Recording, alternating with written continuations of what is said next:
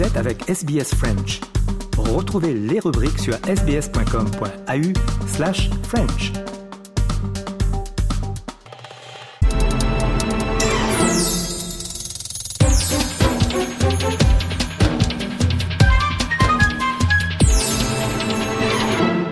Face à la semaine politique en Australie avec Patricia Meunier, la ministre australienne des Affaires étrangères, Penny Wong, devrait rencontrer des responsables israéliens lors de son voyage au Moyen-Orient l'année prochaine. Cette visite fait suite à une délégation du Parlement fédéral australien. L'Australie n'a pas encore envoyé un de ses dirigeants en visite en Israël depuis le début de la guerre le 7 octobre dernier. Environ 1200 personnes ont été tuées dans cette attaque et environ 240 personnes ont été prises en otage, selon le décompte israélien. Du coup, la ministre des Affaires étrangères, Penny Wong, se prépare à se rendre dans l'État hébreu lors de son voyage au Moyen-Orient en janvier prochain. Objectif, jouer un rôle constructif pour garantir la paix dans la région. La nouvelle a satisfait Colin Robinstein, directeur exécutif du Conseil australien des affaires juives et israéliennes.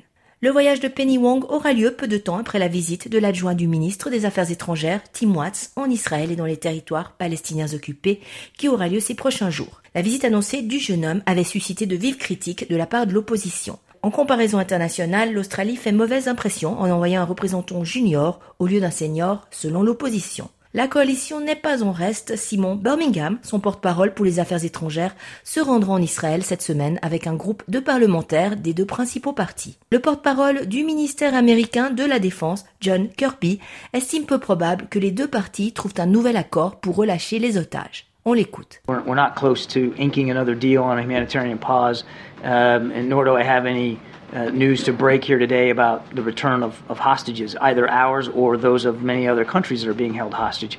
Um, we're still trying to get as much information as we can about the hostages that are being held. We have some information, as I said before, on some of the hostages because their families are talking to us, and that's been a terrific source of information and context. À Tel Aviv, les premières bougies de Hanouka ont été allumées et les familles des otages encore retenus se sont rassemblées. Hamid Shani, 16 ans, un des otages libérés a pris la parole devant la foule. I am very excited to stand here tonight for the first candle of Hanukkah on the land of Israel. I want to thank everyone, everyone who worked to return the hostages, and all those who returned.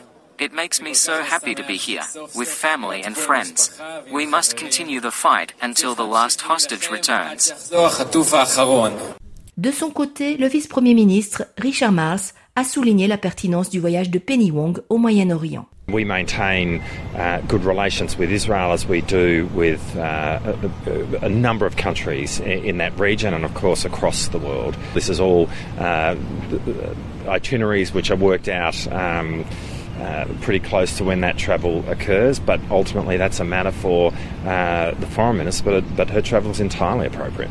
Le député travailliste Ed qui avait précédemment accusé Israël de punir collectivement les Palestiniens à Gaza, a redemandé que tout politicien australien rencontrant des responsables israéliens insiste sur des mesures pour protéger tous les innocents. The Israeli government must do better in the way that it's conducting uh, its military operations there. And I think increasingly the world is starting to ask what's the end game here? La situation continue de se détériorer à Gaza. Le ministère de la Santé local affirme que plus de 17 000 Palestiniens ont été tués et quelques 46 000 blessés par les bombardements israéliens depuis le 7 octobre dernier.